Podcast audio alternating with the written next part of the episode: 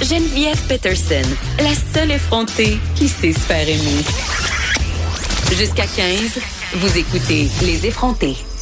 Je suis avec Judith Lucier, chroniqueuse au journal Métro et Louane Morin, femme trans qui utilise les pronoms féminins et psychologue travaillant en santé des personnes trans. Bonjour les filles. Allô? Bonjour. la raison pour laquelle je vous reçois, c'est pour qu'on parle un peu des stéréotypes de genre liés aux personnes trans, mais aussi aux femmes en général. Et c'est toi, euh, Judith, qui m'a donné cette idée-là parce que tu as partagé sur ta page Facebook un texte qui m'a beaucoup fait réfléchir. C'est un texte, en fait, de, de Walrus sur les impossibles standards de beauté euh, des femmes trans. Et je veux tout de suite avouer, j'aime ça faire des confessions. Ici, euh, j'ai reçu l'influenceur trans Gabrielle euh, Marion, qui, on va se le dire, pas mal la représentation des standards de beauté et réaliste du patriarcat. J'utilise des très gros mots. Et j'avais la réflexion suivante avec elle. Je, je lui ai demandé pourquoi j'ai l'impression que beaucoup de femmes trans essaient de ressembler à des Barbies. Et, et, puis j'ai vraiment, puis ce texte-là que tu as partagé vient un peu donner un coup de hache à ce préjugé-là parce que c'en est un. Mais ben, effectivement, je pense que c'est confrontant pour certaines femmes. Pour moi, comme féministe, ça a été confrontant à certains moments de sentir que les femmes trans pouvaient euh, caricaturer le genre. C'était ça vraiment l'impression que ça me donnait à l'occasion jusqu'à temps que je réfléchisse à la réalité des femmes trans puis que je réalise dans quelle situation elles se mettent quand elles ne correspondent pas aux, stéréotypes de genre que, qui, qui nous sont imposés à toutes les femmes. Et euh, c'est exactement ça que euh, qu'évoque le, texte de Trana Wintour. C'est en fait les, les, le fait que ces standards de beauté-là euh, s'imposent encore plus fort aux femmes trans parce que euh, c'est ne pas adhérer à ces stéréotypes-là peut les mettre en danger. Si tu vas à l'épicerie puis tu t'es mal épilé, si tu tout, à chaque instant, ça peut révéler ton identité de personne trans. Et à ce moment-là, euh, on sait que les personnes trans sont encore euh, marginalisées, sont, encore l'objet d'intimidation, font encore l'objet de d'oppression.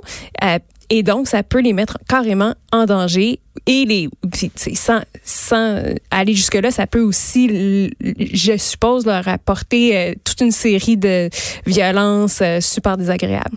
Mais Louane Morin, justement, euh, vous en avez été témoin de ces violences-là quand une femme trans ne veut pas nécessairement se conformer à l'image qu'on se fait du genre, parce que finalement, tout ça, c'est une question stéréotype. Ça vient de notre idée de se que doit avoir l'air une femme pour être considérée comme une vraie femme. Et là, il y a toutes sortes de guillemets. vous les voyez pas, mais on marche un peu sur une douzaine d'eux, mais c'est quand même ça. On est tous prisonniers un peu de cette image de la féminité qui devient toxique à un certain niveau. Oui, oui, oui, oui, oui, oui. Très prisonnière et prisonnier. Euh, c'est assez complexe parce que c'est quasiment c'est très paradoxal. Hein? Il y a comme une, euh, une pression à performer euh, pour être accepté, mais en même temps pas trop. Parce que trop, trop, ça peut être puni. Trop, ça peut être puni par la violence. Hein, des femmes trans qui sont assassinées, souvent le narratif aux États-Unis beaucoup. Et ici, il n'y a pas d'historique d'assassinat, mais il y a quand même beaucoup de violence. C'est souvent le, le, le, le, narratif de tu m'as trompé. euh, par d'avoir été leurré en fait. Oui, d'avoir été leurré. Hein, le, euh, tu, m'as fait paniquer là. Hein, je, je savais pas dans le fond que tu étais un, un, entre guillemets. Encore une fois, on les voit pas, mais on les met un gars. Hein, puis tu me leurré, t'es trop belle, c'est pas juste. Et à l'inverse. ça, ça vient des hommes. C'est des hommes qui ont l'impression euh, d'avoir été floués. Oui, mais par les femmes aussi. Comme tantôt tu disais, Gabrielle Marion, t'avais l'impression d'avoir affaire à une Barbie. C'est comme un, certain jugement quand même. On va, non, c'est pas, pas prêt. Non, c'est totalement un jugement. Oui, c'est ça, mais si ma féminité était menacée par la sienne. Ben, c'est intéressant que tu le dises. Ouais, ouais. Ben oui, je pense qu'on est là pour se dire les vraies choses. Moi, ça me challenge comme fille de faire mais là, coudon. Oui. Euh, mais c'est drôle parce que. C'est même pas une vraie fille, puis elle est plus moi, fille que moi. Moi, personnellement, euh, je, je corresponds pas toujours euh, aux standards de féminité. Je, suis lesbienne. Des fois, ça paraît. puis. Mais ça aussi, c'est un cliché. Oui, oui, absolument. Je, je, l'assume. Euh, mais, mais moi aussi, je suis confrontée à cette idée-là de performer le genre. Puis des fois, ça me gosse. Fait que des fois, je, j'arrive aujourd'hui, je suis pas maquillée. je milite une bonne partie de l'année contre, contre le, le la pression pour se raser puis s'épiler. Euh, oui, parce que tu participes au Mes Poils, ouais. cette initiative qui fait beaucoup jaser. puis on, on, lutte contre les stéréotypes de genre, mais je, pense que ce qu'on réalise, c'est que c'est encore plus, ça peut être encore plus souffrant pour les femmes trans, puis encore plus une pression encore plus grande. Puis j'avais même pas vu ça comme ça que la pression était à la fois d'avoir de, de, correspondre aux stéréotypes mhm. de genre, mais aussi de pas trop y correspondre, de pas trop l'exagérer, de pas parce que euh, ça, ça, fait partie des un des discours féministes euh, radicaux, euh, en, en, qui, un peu opposés aux personnes trans de dire que les femmes trans caricaturent le genre et donc nuisent à la lutte au patriarcat, mhm. mettons. Mais Louane Maurice, c'est intéressant ce que je dis, dit parce que c'est un peu justement ce paradoxe-là qu'on porte toutes quand on se revendique comme étant féministe, entre guillemets, c'est de dire pourquoi cette femme-là, euh, que la liberté, si on veut, de faire, euh, de, devenir femme et de faire ces choses, lutte pour correspondre à des choses contre lesquelles nous on lutte, qu'on essaie de sortir. moi, c'est moi c'est ça qui vient me chercher. J'ai l'impression, j'ai pas donné scientifique pour appuyer ce que je veux dire, mais l'expérience, j'ai l'impression, c'est qu'on est plus sévère mhm. hein, envers les femmes trans qu'on serait. Hein. J'ai entendu à un moment donné une, une, activiste qui correspond à cette idéologie-là que je dis décrit, euh, qui venait accuser en citant euh, Caitlyn Jenner. Hein. Mais mhm. Caitlyn Jenner, elle est aux femmes trans ce que euh, Angelina Jolie est aux filles, euh, aux filles genre dans la société. Hein. C'est pas le modèle. Donc c'est un modèle inatteignable ou un peu stéréotypé de beauté. Mais c'est aussi, à partir de, dans toutes les communautés marginalisées, un cas va représenter l'ensemble de la population. Donc, Caitlyn Jenner, comme elle est la, la, femme trans la plus visible, tous ces, toutes ses actions, toutes ses paroles vont être reporté contre à, l'encontre de toutes les femmes trans. Euh, moi, je, suis euh, dans un, je fais du bénévolat dans un centre d'hébergement pour femmes en situation d'itinérance, puis on sait que les femmes trans dans ces, ces lieux d'hébergement là, euh, ça a créé des débats par le passé, ça a créé des, des tensions. Puis il va y avoir une femme trans qui va avoir un comportement euh, qui peut être dérangeant dans ces établissements là, puis ça va rejaillir malheureusement sur toutes les femmes trans qui ont des comportements tout à fait adéquats euh, donc, c'est ça dans toutes, je pense, les communautés marginalisées. Le jour où une famille homoparentale va maltraiter ses enfants, euh, nous, on remet en question, ça, fait reculer les droits. Oui, ben, je pense que malheureusement, dès qu'on est marginalisé, nos comportements peuvent avoir des conséquences sur l'ensemble des, des, des, personnes euh, qui sont dans la même communauté que nous. Et Louane Morin, euh, bon, évidemment, vous pouvez parler de cette réalité-là en tant que femme trans, mais en tant que professionnelle, parce que vous en aidez aussi des femmes trans, est-ce que cette question-là des stéréotypes de genre liés à la féminité, c'est au cœur des préoccupations de votre clientèle? Ce que je vois et ce que j'observe, c'est beaucoup de honte dans une direction ou dans l'autre. Mm. J'ai honte de me faire regarder, de me faire dévisager, de pas savoir, de pas.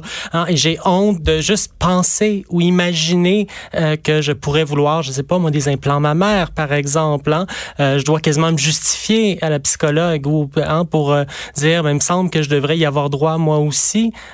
effectivement, puis ça, ça vient de tout. Il y a toute une historique derrière ça. Il y a des théories qui sont pas prouvées du tout scientifiquement, comme la théorie de l'autogénéphilie. Euh, qui, suppose. En fait, ce que ça présuppose, c'est que dans le fond, les femmes trans lesbiennes, ça n'existe pas. Mm. Ce que c'est, c'est que ce sont des femmes, c'est des hommes dans le fond qui ont tellement érotisé le corps de la femme qu'elles euh, veulent devenir femmes elles-mêmes. Il n'y a aucune preuve scientifique de ça. Et il y a même euh, Julia Serrano, qui est une chercheuse, qui a démontré que les femmes cisgenres, donc non trans, s'érotise aussi. Et c'est un bon signe, hein? Quelle fille ici, à qui on dirait que c'est une mauvaise idée de se regarder dans le miroir et de dire, hey, t'es sexy, toi. Mmh, très bonne idée, je comprends. bon, d'avoir du plaisir, de dire, il me semble que ce soutien-gorge-là, ce déshabillé-là me fait bien.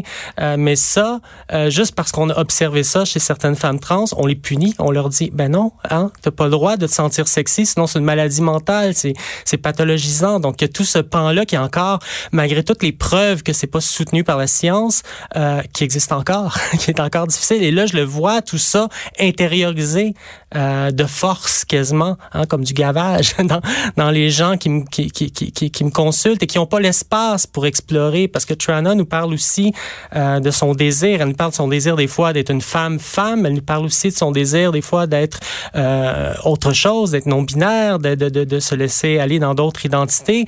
Mais il y a comme pas cet espace-là à cause de cette honte. De Mais parce que c'est déjà tellement compliqué pour les gens d'assimiler ce concept-là mm-hmm. qu'imaginer si on pousse plus loin en disant, ben parfois, parfois euh, je me sens plus femme et parfois je me sens non binaire.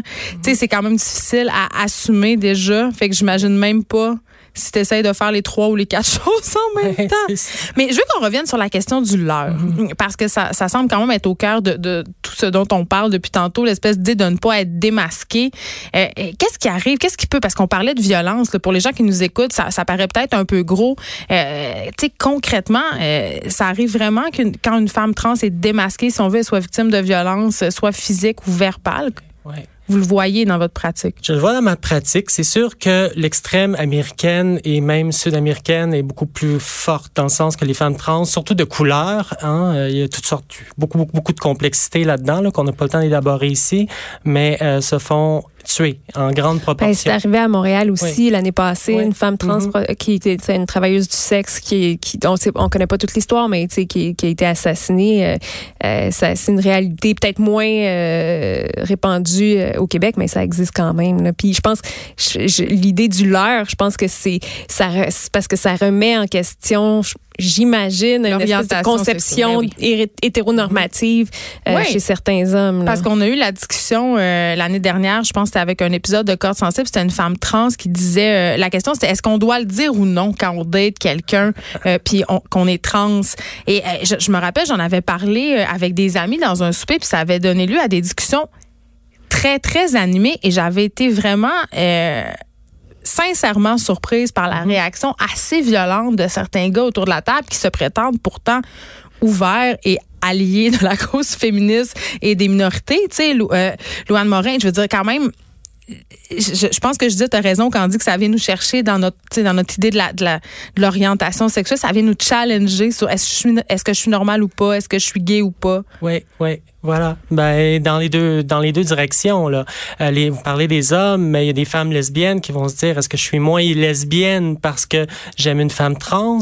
Euh, c'est très complexe, tout ça. Hein. L'être humain a besoin de faire sens. Mais pourquoi on a toujours besoin de cases? Ben, c'est naturel. Hein, euh, c'est vraiment une bonne question pour la psychologue. Non, mais c'est vrai. Pourquoi? Ben, les gestaltistes, là, je, bon, là, c'est l'universitaire qui sort, là, les gros mots. On a le droit, allons-y. mais euh, dirais qu'on c'est naturel, c'est un besoin quasiment, je sais pas si inné, mais de faire sens. Hein. Est-ce que vous avez déjà vu l'image des fois? Est-ce que vous voyez une vieille dame ou une jeune dame ou des fois c'est sous forme d'un lapin ou euh, euh, lapin ou voyons un canard. Hein, puis là, ah oui, c'est vrai, dans le fond, c'est un canard, mais c'est ça, ça fascine les gens. Mais les gens ont besoin de catégoriser, ont besoin de mettre des catégories, ça les rassure. Et quand ça c'est brisé, ça peut devenir, euh, ça, ça peut, ça peut devenir euh, très attaquant. Bon, il y a beaucoup, beaucoup, beaucoup d'autres choses là, qui rentrent. Ces hommes-là qui étaient euh, autour du souper, qui étaient en train de, de, de se questionner. Oui, il y a toute l'idée de, de, de, bon, les féministes vont peut-être dire masculinité toxique. La PA, l'American Psychological Association, va dire masculinité rigide, euh, plus politically correct, mais qui est euh, en de croire qu'est-ce que ça veut dire sur moi parce qu'ils sont attirés ces hommes-là par les femmes trans. Mais c'est sûr parce que euh, visuellement, je veux dire, ça correspond à tous leurs fantasmes. Oui. on parle beaucoup de ce pan-là. Là. Je perds pas de vue le pan des gens non binaires ou des gens qui euh, qui n'ont pas le, privilège entre guillemets de passer. Mais si on revient à ce pan-là, ça, ça les attire ces hommes-là et on dirait qu'il y a quelque chose en eux qui est réveillé dans ces moments là qui, qui est confronté. c'est drôle parce que Trana Wintour a justement une joke dans, dans qu'elle fait, ben c'est une, une, humoriste, je moi je la suis beaucoup. Elle dit les hommes, hétéro, les hommes hétérosexuels ont tellement peur de se faire piéger dans l'homosexualité. C'est un peu ça, j'ai l'impression, euh, dont on parle. Mais ça revient encore à la femme. On revient encore aux fameux stéréotypes. On s'en sort vraiment pas. Puis j'ai l'impression que dans cette situation-là, des stéréotypes de genre liés au trans, c'est them if you do, them if you don't. C'est vraiment ça on peut pas gagner. voilà, c'est ben écoute, en 15 minutes, euh, c'est un sujet complexe. Puis là, à chaque fois qu'on parle de, de, de, du sujet de la transsexualité euh, et tout ça, on, on a reçu des courriels pour nous, pour nous dire, vous en avez pas bien parlé. Tu sais, c'est quand même, j'ai l'impression toujours qu'on marche sur des œufs. En tout cas, j'espère qu'on a réussi un peu à débroussailler tout ça, à bien en parler.